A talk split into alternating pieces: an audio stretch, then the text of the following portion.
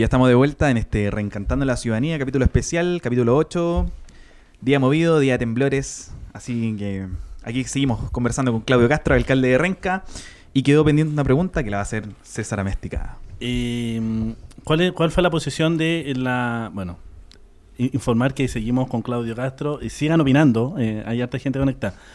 Claudio, ¿cuál es fue la posición y ha sido la posición de acuerdo al último paro de profesores eh, que hubo? Eh, ¿Ha sido una, una, una administración, una gestión dialogante con ellos? ¿Ha habido cierto apoyo hacia ellos?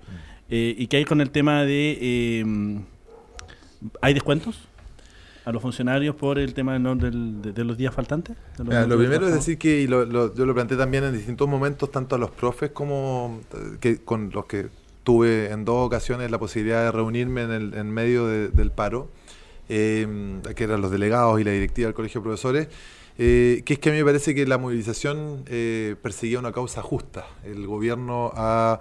eh, ejecutado, ni siquiera diseñado una estrategia de desmontaje de una serie de avances que hubo en términos de educación pública, la desmunicipalización, el sistema de acceso escolar nuevo, todo lo que tiene que ver con admisión y con recursos, con el- la ley de inclusión.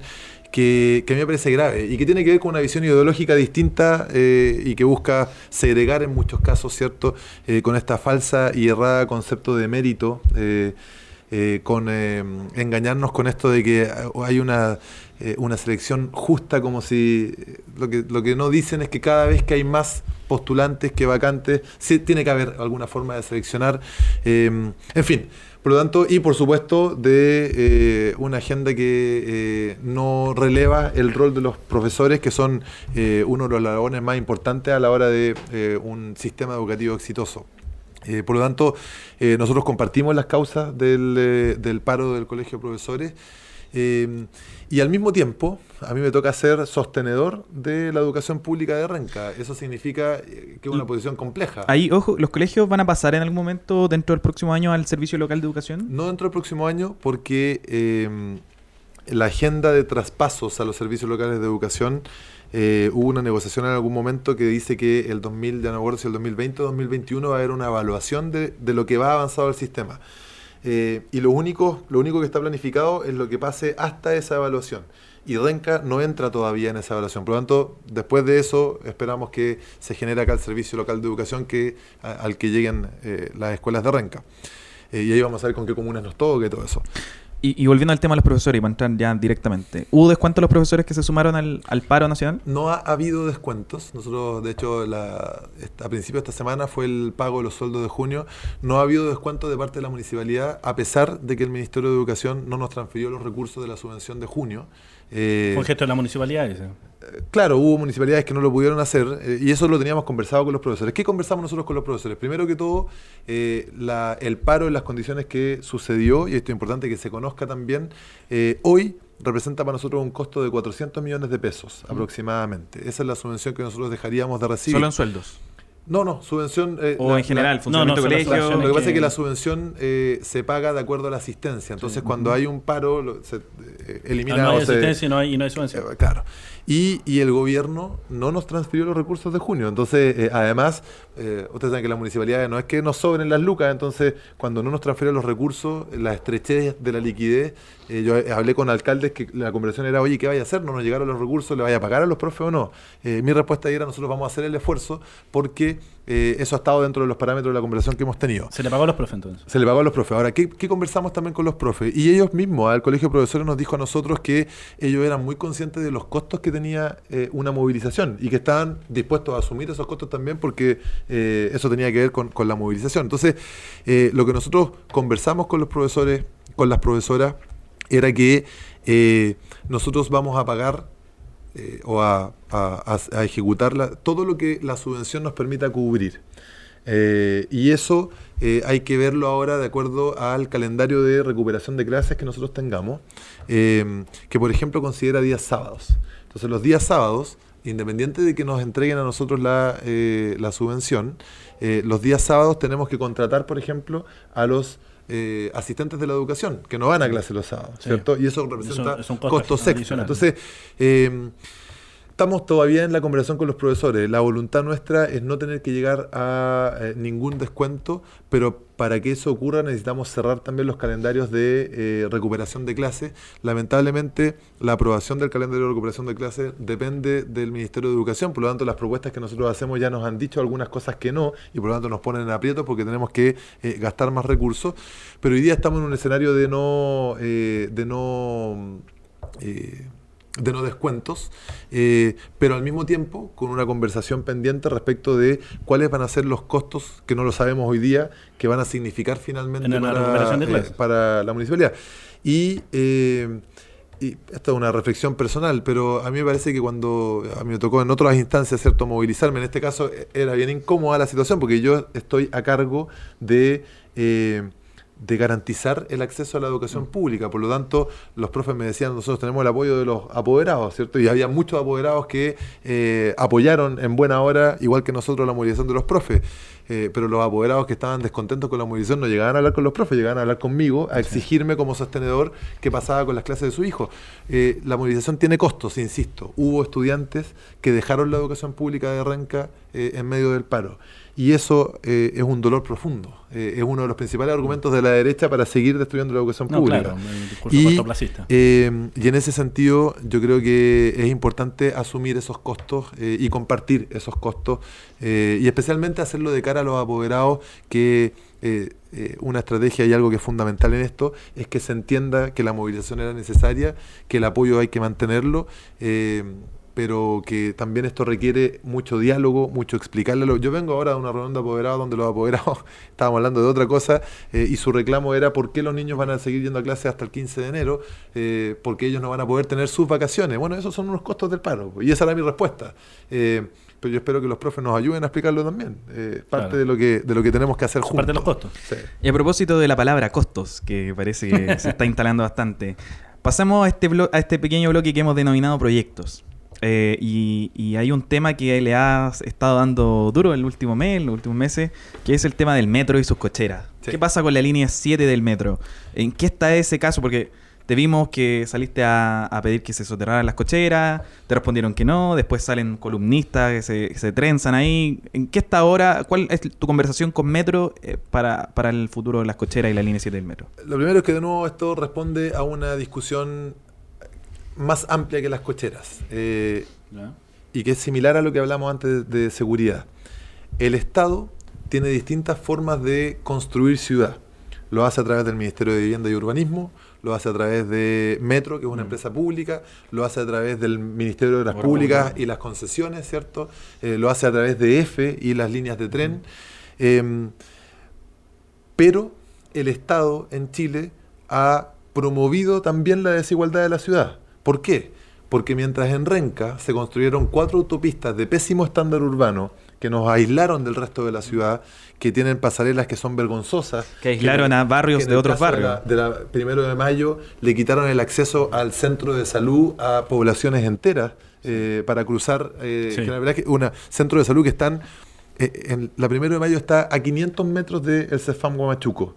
y la, hay adultas mayores la primera de mayo que tienen que pagar 3 mil pesos a un taxi pirata que los lleva, que les cobra de ida y de vuelta para llevarla y traerla al centro de salud, porque no pueden cruzar por la pasarela indigna que tiene la, autopista General Velázquez. Y es la pasarela. Mientras, en paralelo, nosotros vemos que en Américo Vespucio Oriente se construyó o se está construyendo una autopista donde hemos llegado al extremo de que hay una aplicación en el celular para poder ver cómo están los arbolitos que sacaron del bandejón de Vespucio, que están hoy día en el, eh, en el vivero de la CONAF en Buin. A mí me parece espectacular que tengamos una aplicación para ver a, a la salud del arbolito, pero me parece más importante que el Estado de Chile se preocupe de el acceso a los centros de salud y el estándar de construcción urbana.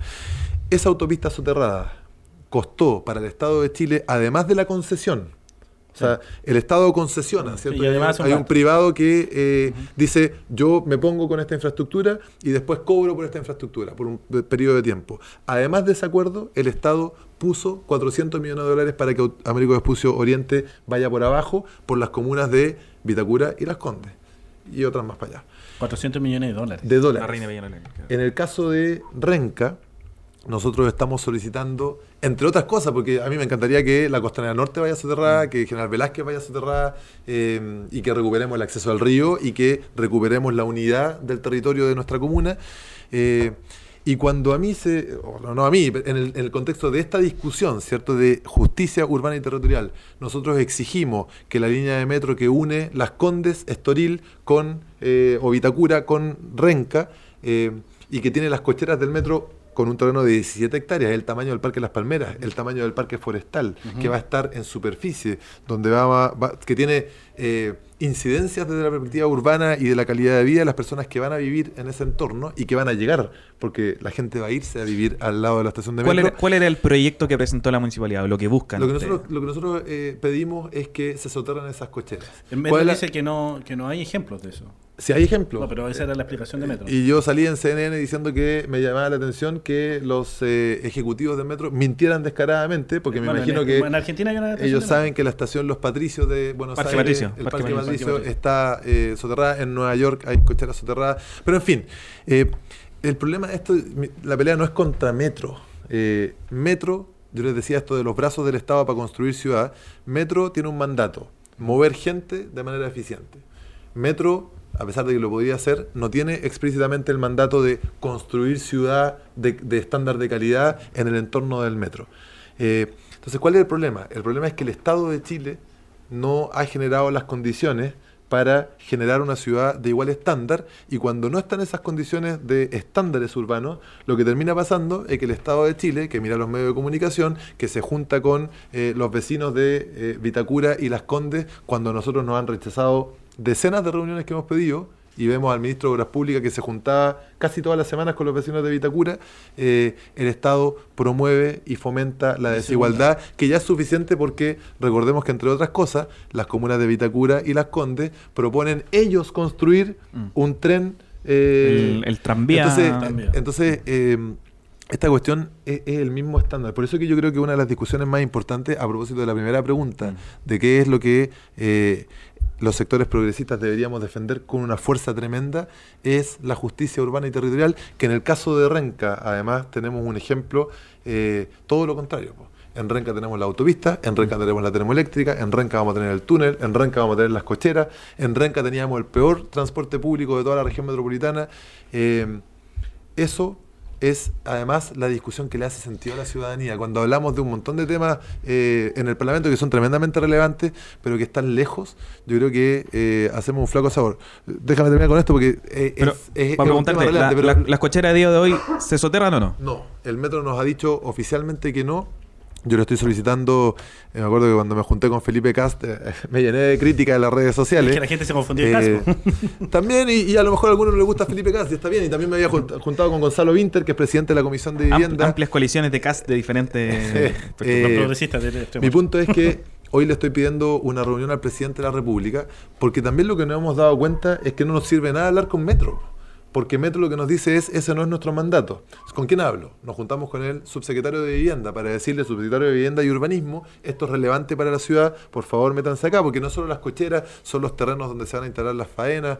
no, Eh, el tema de seguridad pública y también. entonces, Ministerio de Obras Públicas, eh, son una serie de instrumentos del Estado que hoy día el único que los coordina es el presidente, por eso que le estamos pidiendo al presidente que eh, nos reciba y si en eso nos ayuda quien sea, nosotros nos vamos a juntar.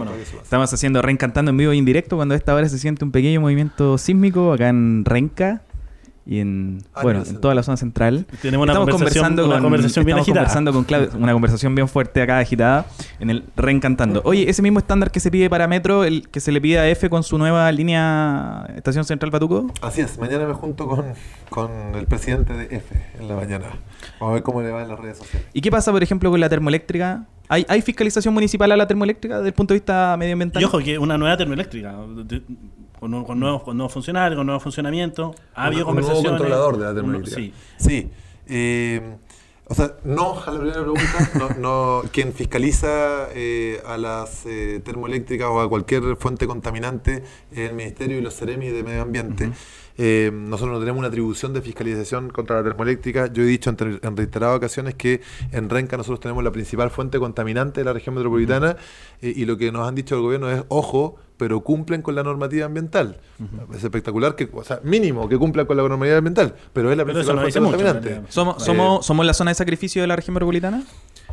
Somos la zona de la región metropolitana que tiene la principal fuente contaminante y que tiene las cocheras y, lo- y la- sí, yo, o sea, yo creo que a mí no me gusta mucho la discusión a propósito de la seriedad de la discusión, que era lo que yo relevaba de este espacio, ¿no? Eh, yo no soy tan amigo de hablar para la galería. Eh, yo diría que Renca es un eh, símbolo de eh, desigualdad urbana. Tal vez el más relevante de la región metropolitana. Y por eso es que yo le exijo al Estado que revierta esa situación partiendo por acá. Eh, en el caso de... Pero de todas maneras la municipalidad tiene alguna atribución para poder sentarse a dialogar, eh, ejercer algún tipo de presión y se ha hecho o se ha tratado de hacer ¿En qué caso? con la termoeléctrica. Sí, o sea, yo. A ver, yo. Porque, eh, porque tú decías que se manejan eh, ba- eh, la norma, de- digamos, de- o están dentro del estándar de... de- de- no, eso es lo que nos dice la- contaminante. la- el fiscalizador, que es la Seremi de. pero aún así, pero, pero aún así no- la, la población está expuesta a daño hoy día por efecto contaminante de, no sé, contaminación por ozono, se mencionaba que había... Mira, es, es- Efecto invernadero. es ¿no? un, es un terreno bien difuso, que, porque hay un montón de cosas que se suman en esto. Naturalmente, el, efecto, el impacto que tiene eh, es distinto y mucho menor a cuando era en carbón y los vecinos Sí. de la Victoria y la Inés de Suárez se acuerdan que no podían colgar la ropa porque queda negra con el hollín. Eso no pasa hoy día. Cumple con la normativa ambiental, que es mucho más exigente que antes, pero eh, entre otras cosas, por ejemplo, la termoeléctrica es la fuente contaminante de la región metropolitana que paga más fondos por impuesto verde. 5 millones de dólares. ¿Cuánto de eso queda en la municipalidad? Nada, cero. Entonces, otra propuesta que le hemos hecho a los parlamentarios, al gobierno, es que eh, el impuesto verde que pagan las empresas quede para mitigaciones ambientales en las comunas donde existen eh, fuentes contaminantes. 5 millones de dólares. 5 millones de dólares. Entre otras cosas, por ejemplo, la termoeléctrica, para medir la fuente contaminante, no es el fiscalizador el que tiene acá una central de monitoreo del medio- del- de la calidad de aire. Es la misma termoeléctrica. Y la termoeléctrica le informa al fiscalizador cuáles son las fuentes contaminantes. ¿Qué transparencia hay en ese proceso? Esto se lo hemos contado a la Comisión de Medio Ambiente de la Cámara de Diputados, presidida por la eh, diputada eh, Catalina Pérez, y, eh, y bueno, y, y hemos, nos hemos movido. Entonces, sí hemos perseguido, hemos ido donde el fiscalizador, me he juntado con la ministra de Medio Ambiente, lo dije ayer que hicimos el lanzamiento de la reforestación histórica de los 30.000 árboles, que es un momento para decirle al mundo, perfecto que reforestemos el Cerro Renca, ojo que estamos al frente de la fuente contaminante más Sí. entonces, sí, y, y por supuesto que nosotros esperamos que la termoeléctrica, con el controlador que sea, sea un buen vecino para Renca. Eh, y, y la verdad es que yo espero más de eh, los controladores de termoeléctrica. No estamos conformes con, eh, con el involucramiento que han tenido con la comunidad, ni con la participación que le han dado al municipio. Eh, y ustedes saben que nosotros, si hay un esfuerzo entre muchos otros que hemos hecho, tiene que ver con que las empresas de Renca sean buenos vecinos de Renca y que eso se traduzca en una consideración con las comunidades aledañas, en mitigar el impacto de la actividad que generan y en ponerse con programas valorados por nuestra comunidad.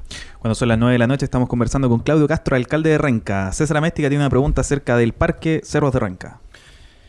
El Parque Cerros de Renca ha sido una de las propuestas eh, y es el hito más grande que quizás pueda tener eh, eh, hoy día y que hace más sentido a la, a la ciudadanía. ¿Cuál es el nivel de participación que ha tenido eh, de manera fehaciente las organizaciones? Porque eh, también entendemos esta participación uno a uno de las personas que van a forestar, que se van al cerro, que eh, dan su, su cuota de participación, que hay que decirlo, es lo más alabable que ha podido tener una gestión municipal en años. Eh, pero eh, la vinculación con las organizaciones sociales, ya que eh, yo recuerdo en la entrevista en Radar Renca anteriormente, tú hablaste de que el municipalidad o el municipio debía ser una plataforma para las organizaciones sociales. ¿Se ha visto manifestado así, como tal, a la hora de pensar el diseño y ejecutar el diseño? Específicamente del cerro. No, de- del Parque general. Cerro de Renca. No, del Ah, Parque ah, Cerro de del Parque Renca. Cerro de Renca, sí. Eh, o sea, sí, el- la participación es un eje de trabajo para nuestra gestión. Eh, cuando yo soy como alcalde en Renca teníamos 40 juntas de vecinos formalmente constituidas, hoy día tenemos 130 juntas de vecinos formalmente constituidas que prácticamente cubren todo el territorio, eh, cientos de organizaciones eh, deportivas, culturales, artísticas que no existían antes. Eh, tenemos hoy día los comités de seguridad comunitaria. ¿Cuántas nuevas juntas de vecinos se han formado? Porque ah, De 40 a 130, 70. No, no, no 90, 90, menos mal que soy 90, ingeniero. sí. Pero, pero eh, ¿esta ha sido con una participación de eh, los gestores territoriales de la municipalidad directamente? No, no, la- las juntas de vecinos son autónomas. No, ya. Entonces, Eso. lo que nosotros hemos hecho es promover, eh, hemos hecho escuelas de dirigentes, hemos eh, acompañado en las constituciones, pero la junta de vecinos la forman los vecinos. Eh, y eso, somos muy respetuosos de esa autonomía, entre otras cosas porque lamentablemente eso no sucedía antes. No eran representantes de la comunidad, sino que eran representantes de la, de la, de la administración, de la alcaldesa en particular, en el territorio.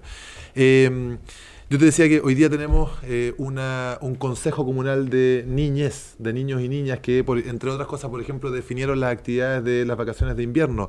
Se acaba de conformar una mesa comunal de agrupaciones mapuche, eh, Sí. que entre otras cosas participan y participaron en eh, el diseño del Parque Cerros de Renca, que considera un sitio ceremonial.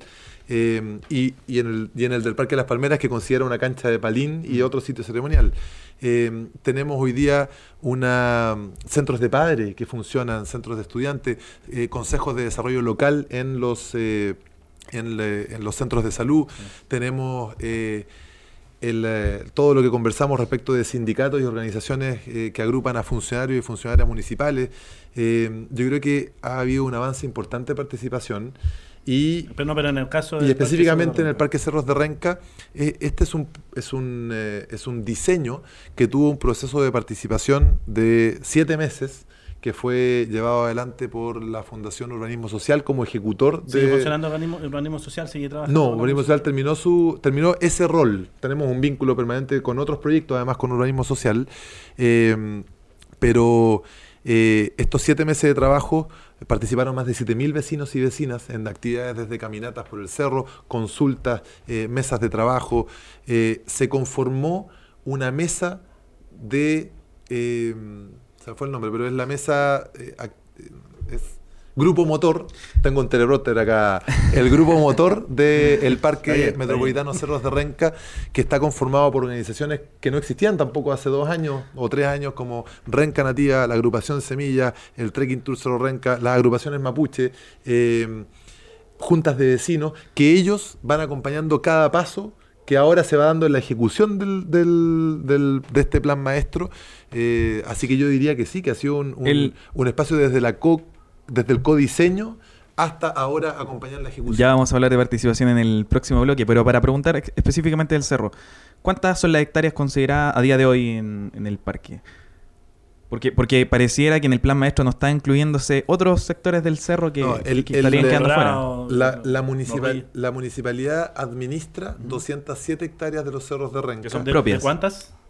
De- que- que son- lo- los- el complejo completo son 895 hectáreas. Eh, son cinco cerros en total, pero eso considera Quilicura también. Y que van, para que uno se haga una idea, desde Caupolicán hasta Lobosa, lo que administra la municipalidad. Lo que está, un, un comentario, de hecho, hace poco tuve en audiencia la Junta de Vecinos de la Guamachuco 2, eh, y su pregunta era esa, ¿por qué no han hecho nada en el, nuestro lado del cerro? La respuesta es porque son terrenos privados, no son terrenos públicos. Eh, el, lo que, lo que, el diseño del parque, del plan maestro, va desde Caupolicán hasta, eh, hasta como les decía, Lobosa. Eh, y en eso hemos tenido los eh, senderos y miradores en el Cerro Colorado y en el Cerro Renca. Respecto, respecto al caso del cerro hacia el sector de Guamachuco y Los Ruiz, eh, descar- descartado completamente que se pueda avanzar a, en, en la construcción del Cerro Parque, de la ampliación del Cerro Parque hacia allá. O sea, dos cosas respecto de eso. Porque, porque, perdóname, pero la respuesta son terrenos de privados. La venimos escuchando hace mucho tiempo y todavía no nos queda claro quiénes son esos privados Bueno, y de hecho, qué están está, haciendo con está clarísimo quiénes son los privados. Está, eh, de hecho, se los dijimos el otro día a la audiencia. Uno es la empresa Tech Harsen. Tech Harsen, eh, lo que ya no está funcionando ahí, pero tiene el terreno. No, pero tiene, y también tiene operación. Y tiene, eh, donde estaba el polvorín, toda esa zona de ahí, eso es, la, eso es Tech, Tech. Luego vienen otros dos o tres dueños hasta el límite con Quilicura, y prácticamente todo Quilicura es dueño de el- los mismos dueños del Valle Locampino. Eh, todo, todo Quilicura. Entonces, eh, Ojo, ojo, hace muchos años una organización de la Guamachuco 2 hizo todo ese trabajo en bienes nacionales, hicieron un trabajo enorme, le presentaron un proyecto a la anterior alcaldesa, de hecho también estaba eh, Cultiva, y fue rechazado. Ahora, pero por ejemplo, perdón, porque a propósito de Apóstol Santiago, recordemos que eh, salvo las canchas, ¿cierto? Que son del IND y que eh, estaban en, en administración municipal, que eran un vertedero cuando yo asumí como alcalde, nosotros sacamos de ahí 3.500 toneladas de basura y se recuperaron. no, era, era- eran canchas. canchas, se convierte en vertedero Sí, porque la municipalidad lo... claro. Y la municipalidad lo tenía como micro basural. Bueno, este era un vertedero de 3.500 toneladas de basura que nos gastamos además más de 50 millones Mm. de pesos entre nosotros y la autopista Vías Chile, autopista central, para poder sacarlo de ahí. Pero, pero además esa zona se va a ver modificada por el proyecto del túnel, lo que significa en la práctica que el Ministerio de Obras Públicas va a expropiar terrenos. Y eso sí que nosotros en el sistema de evaluación de impacto ambiental, que tuvo participación de la comunidad también, lo que le dijimos al MOP es que nosotros queremos que todos los terrenos que se expropien sean parte de, eh, o le den continuidad al proyecto del Parque Cerros de O Renca. sea, hay una esperanza de que en el fondo se pueda expropiar y pueda... eh, no solo eso, ya, ya tenemos la garantía desde el sistema de evaluación de impacto ambiental que, por ejemplo, las canchas van a ser un estadio que va a ser construido por este proyecto como una obra de mitigación. Tenemos la garantía del Parque Puerto Montt, que va a ser eh, un parque que va a, a estar por sobre donde está hoy día General Velázquez, va a ser un parque bien interesante, falta o mucho sea, para que General se construya, Velázquez se hace con trinchera cubierta ahora. No, lo que pasa O- es que. o- o se soterra completamente, General, o- No, General Velázquez va a, entre comillas, meterse hacia el cerro.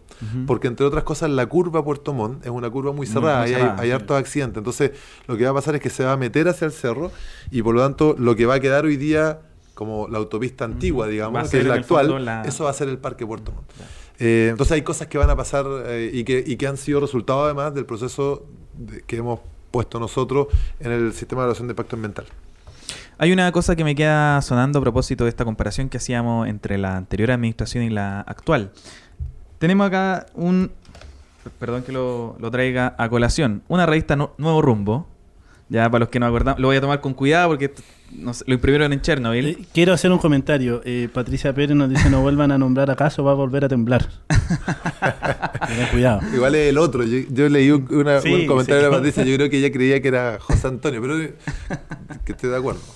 La revista Nuevo Rumbo que tenía la anterior alcaldesa, nosotros la revisamos y tiene 19 fotos de la alcaldesa y 29 menciones a su a labor. Sí, ¿Eso no es campaña política? ¿Qué es esto? Como Un pasquín.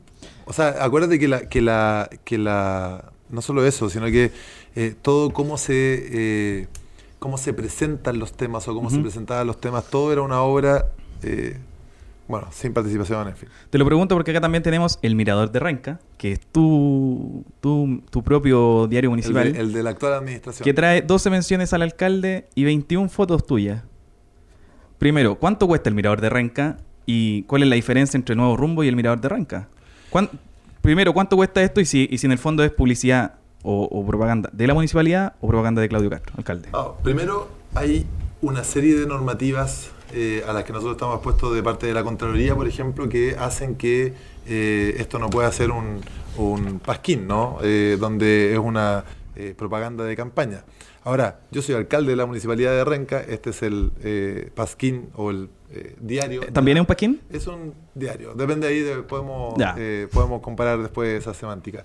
Pero es el diario de la Municipalidad de Renca y efectivamente nosotros somos, tratamos de ser bien cuidadosos, pero mm, en la práctica, claro, yo estoy en la mayoría de las actividades, eh, tratamos de incorporar a los concejales, los concejales tienen hoy día un espacio de, la- de columna, eh, el, este... No, pero anteriormente sí se nombraba a un concejal, por lo menos. Pero Bueno, acá son los ocho. De hecho, fue tan así que hubo un número donde aparecía la presentación de todos los concejales que les pedimos que escribieran algo que traía siete escribieron y hubo uno que no escribió, pero que igual apareció.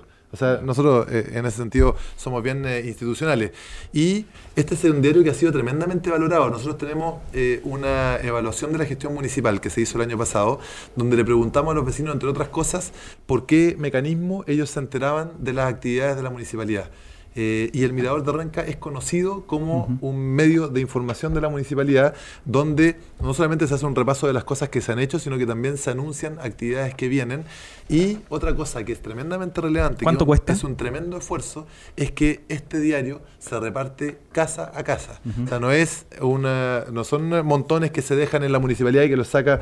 Nosotros este sábado, de hecho, salimos No, con pero ojo que el nuevo rumbo también se repartía casa a casa. No sé si en las 44.000 casas No. de Renca. Nosotros tenemos todo un no sé. sistema montado que permite que garanticemos que llega a todas las casas. Y Te vuelvo a Eh, preguntar, porque este tiene más tirada que el anterior. ¿Cuánto cuesta el, Este, de no, sé, no sé si mi teleprompter sabe cuánto cuesta, pero debe estar. No, no quiero inventar, les puedo decir. Son, pero deben ser unos 8 millones de pesos. Por, por número, ¿no? Por edición. Por edición. Que, déjame decirte, El- porque, eh, porque ahí yo creo que es importante además plantear, eh, nosotros tenemos eh, la- el sistema de compras de mercado público, ¿cierto? Eh, esto tiene que ver, está todo normado y puede revisarse como corresponde. Pero viéndolo desde el punto de vista de los paralelismos, por ejemplo, el próximo año que es electoral, ¿va a bajar tu presencia en este diario comunal? Es que depende, Gastón, porque eh, te hago la pregunta al revés. Te lo pregunto porque tú también hiciste en, en periodo de campaña una denuncia entre la Contraloría por el, por el uso de la imagen pública de la alcaldesa, Pero que, que no era candidata. Pero era distinto, porque en ese caso se gastaban recursos municipales, por ejemplo, para hacer tazones que se le regalaban a todos los clubes de adulto mayor. Eh, esto, esto es bien eh, eh, en, en las cartas. A mí me tocó durante un buen tiempo, eh, todavía encontramos de vez en cuando en, algunas, en algunos cajones de los muebles, eh, las respuestas que se le daban a la comunidad cuando llegaba una carta al municipio. Y las respuestas terminaban diciendo... eh, eh, se despide afectuosamente su querida alcaldesa que lo ama eh, con el nombre de la exalcaldesa. Nuestras cartas son formales en términos institucionales. Entonces, si la pregunta es cuántas fotos aparecen y cuántas fotos no aparecen, eh, mi impresión es que nosotros somos, un- o este diario municipal es bastante sobrio. Tenemos alcaldesas que hacen matinales, que le ponen su cara a las No, escuelas pero estamos públicas. hablando de, estamos hablando de una municipalidad seria. y, y tenemos municipalidades serias que ocupan en las gigantografías imágenes de los alcaldes. Si ustedes se dan cuenta, nosotros no ocupamos... O sea, ¿dónde salen fotos mías? En, en las redes sociales y eh, en el diario. Pero, Eh, pero eh, como estrategia comunicacional, eh, O sea, la ¿es, pregunta facti- es- ¿es factible utilizarlo? O sea, por último, como porque, porque independientemente de la forma, eh, hay una estrategia comunicacional que a la exalcaldesa le daba resultados, independientemente de las formas. Eh, ¿Tú crees que es una buena estrategia comunicacional el hacerlo y el hacer esto como se está haciendo? Para O sea, la municipalidad o para ti, te pregunto. Yo, yo creo que esta es una excelente estrategia para la municipalidad de Renca para informar a nuestros vecinos y vecinas. Yo No soy para el el- alcalde. Yo soy el alcalde de la municipalidad de Renca y por lo tanto eh, soy el vocero, el rostro, el líder, el que, el que se rinde cuenta además de la municipalidad de Renca. Eh, pero para ser honesto contigo, lo más eh, efectivo y eficiente, eh, de- ahora si tú querías desde una perspectiva electoral, ¿cierto? Porque esa es la conversación. eh, es que yo soy un alcalde que ando todos los días en la calle, que los vecinos pueden llegar y conversar, que me pueden llegar a interpelar, que me ven todos los martes recorriendo un barrio, que todos los jueves tengo audiencias públicas donde los vecinos eh, llegan a plantearme sus problemas y sus eh, dudas, eh, que todos los días, a diferencia de la administración anterior, yo llego a las 8 de la mañana a la municipalidad, me bajo de la camioneta, entro y saludo a toda la gente que está ahí, si alguien me va a buscar y tengo tiempo, lo recibo. Mi impresión es que, y yo espero, además, entre otras cosas, ese es mi rol, ¿cierto? Eh, y eso, eh, si, es que, si es que tiene algo de rédito electoral, yo espero que sea por mi trabajo, más que por las fotos de información de la municipalidad que muestra su alcalde también. A propósito de recepción de vecinos, eh, hay un proyecto que está ahí dando vuelta todavía, no sé qué tan oficial será, el centro cívico. Sí. ¿Qué nos puedes comentar del centro cívico? Que, que ha sido esperado por harto tiempo en la comuna. Lo que pasa es que el, eh, nosotros definimos tres grandes proyectos de infraestructura para Renca. Uno es el Parque Metropolitano Cerros de Renca, que tuvo un proceso de eh, participación y plan maestro, ¿cierto? Y hoy día nos permite ir definiendo inversiones. Hoy día, gracias a ese plan maestro, estamos haciendo los baños públicos, se hicieron los quinchos el año pasado, eh, estamos... eh, licitando senderos, viene un mejoramiento del Cerro Chico con el escenario que está arriba, estamos construyendo un tercer estadio municipal. Hoy día nosotros partimos con un estadio municipal piñufla, que está, no funcionan ni las luces ni los camarines, hoy día tenemos un estadio municipal con- y además tenía una piscina temperada que no era temperada. Eh, hoy día tenemos un segundo estadio municipal en eh, Lo Velázquez, que va a tener, eh, tiene otra piscina que se recuperó gracias a un programa aquí en mi barrio y que va a tener una segunda cancha de pasto sintético y vamos a tener un tercer estadio municipal que estaba en el plan maestro de Cerro Renca que va a estar en las canchas de la Sarmiento. Todo eso está en construcción. Eh, ese modus operandi lo repetimos en el Parque Las Palmeras, que hoy día tiene un plan maestro, que entre otras cosas vamos a, a hacer, además del punto limpio, el centro de educación ambiental, los camarines, ahora viene un mejoramiento por los presupuestos participativos del año pasado, o sea, con participación de la comunidad para un mejoramiento de toda la zona norte, y ahora vamos a postular un FNDR para poder eh, cercar el parque, tener dos canchas de pasto sintético, en fin. Eh, en el centro cívico vamos a hacer lo mismo Estamos a punto de empezar la licitación del plan maestro del Centro Cívico de Renca, que hemos definido como centro cívico el espacio que va entre Caupolicán y Nicanor Fajardo, Balmaceda y Domingo Santa María. Por ese cuadrante de nuestra comuna es el lugar donde pasan más renquinos y renquinas todos los días. Y está efectivamente deteriorado, que no tiene que ver solamente con la infraestructura pública, que también tiene que mejorar, tiene que ver con los privados que están ahí. O sea, el Montserrat debe ser de los Montserrat más feos que hay en la región metropolitana. La farmacia que está al frente debe ser de las farmacias más feas, a pesar de que en Vitacura la misma farmacia es preciosa. Eh, por lo tanto, nosotros queremos que los privados también eh, mejoren. ¿Qué se viene ahí? Primero, viene la licitación, como les decía, del plan maestro completo. Pero además, eh, estamos a punto de licitar, y ya tenemos los recursos para eso, lo que hemos denominado el campus municipal, que tiene que ver con todo un nuevo complejo de atención a los vecinos y vecinas de Renca, que hoy día hay varias unidades que atienden dentro de un container. Nosotros sacamos la corporación hacia donde estaba el SAPU eh, la, ex corbeta, Esmeralda. Eh, cerrado, anteriormente por la exalcaldesa. Cerrado la exalcaldesa. Eh, en fin, entonces eh, ahí va esa infraestructura que va a tener espacio para el registro civil. Por ejemplo, toda la gente nos alega a nosotros por el registro civil, que no es municipal mm. y que está en, una infraestructura muy deficiente. no depende de la municipalidad, la infraestructura es municipal. Pero la plaza también, el impacto que tuvo las letras Renca en, en el... Es bien impresionante como la gente llega y se saca fotos con las letras Renca. Eh, que, entre otras cosas apelan a este concepto que hemos promovido de Renca Orgullosa. Pero además tenemos los recursos para, en el contexto del plan maestro, que se defina una remodelación completa de las veredas de ese centro cívico. Ir a la caja de compensación, donde la mayoría de los pensionados de Renca van a cobrar su pensión, a veces hasta una odisea. Eh, porque están malas las veredas, porque no hay iluminación, porque es un lugar donde se salta mucho, a pesar de que está Carabineros ahí, eh, que dicho sea de paso, hasta hace poco tiempo no tenía ni siquiera veredas Carabineros afuera, que le hicimos veredas ahora. Entonces va a tener veredas, iluminación, una propuesta de diseño para la plaza, eh, para remodelación.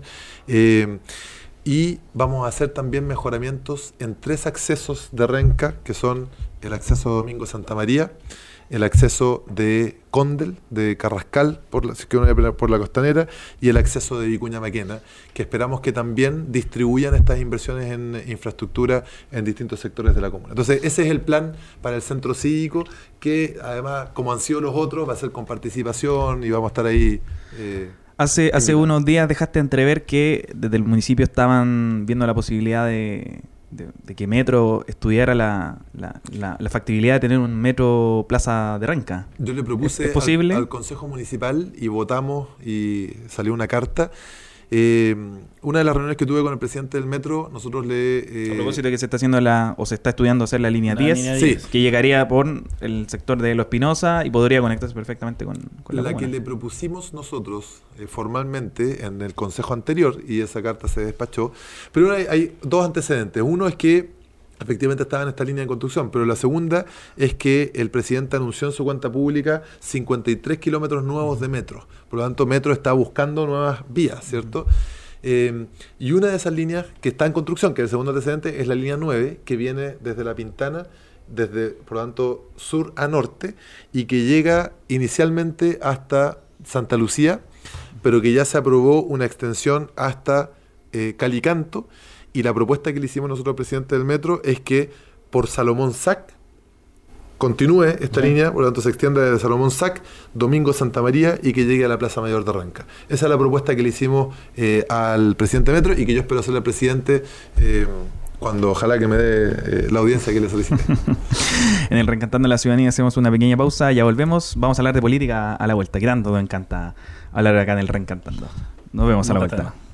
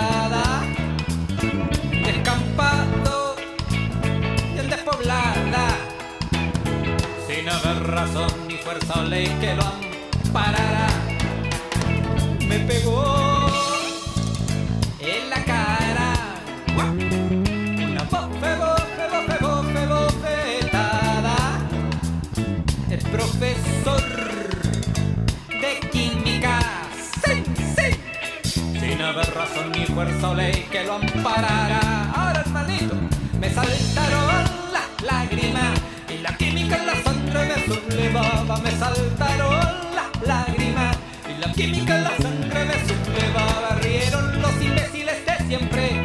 No lloré, la química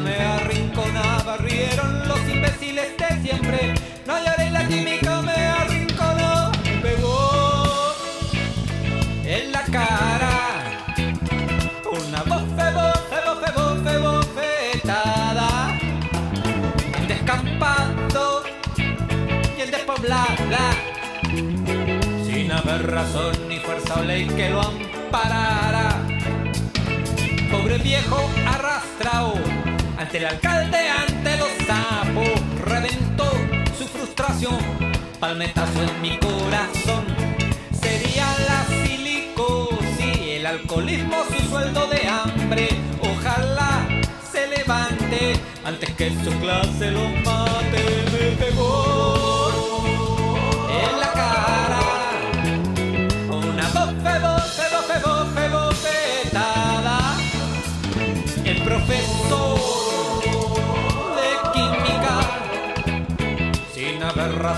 fuerza o ley que lo amparara. Ahora, hermano,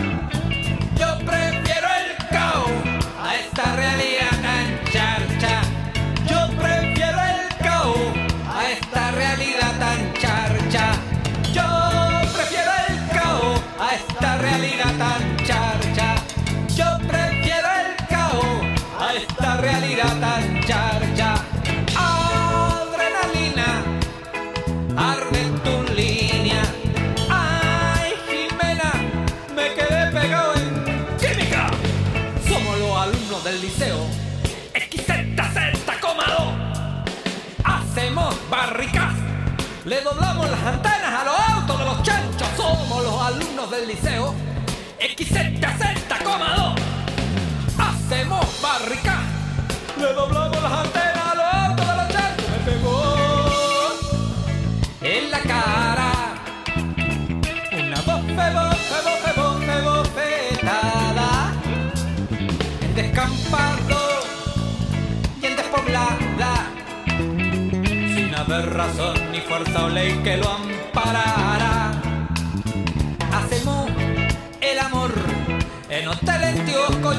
Papeles. Escribimos una historia no escrita.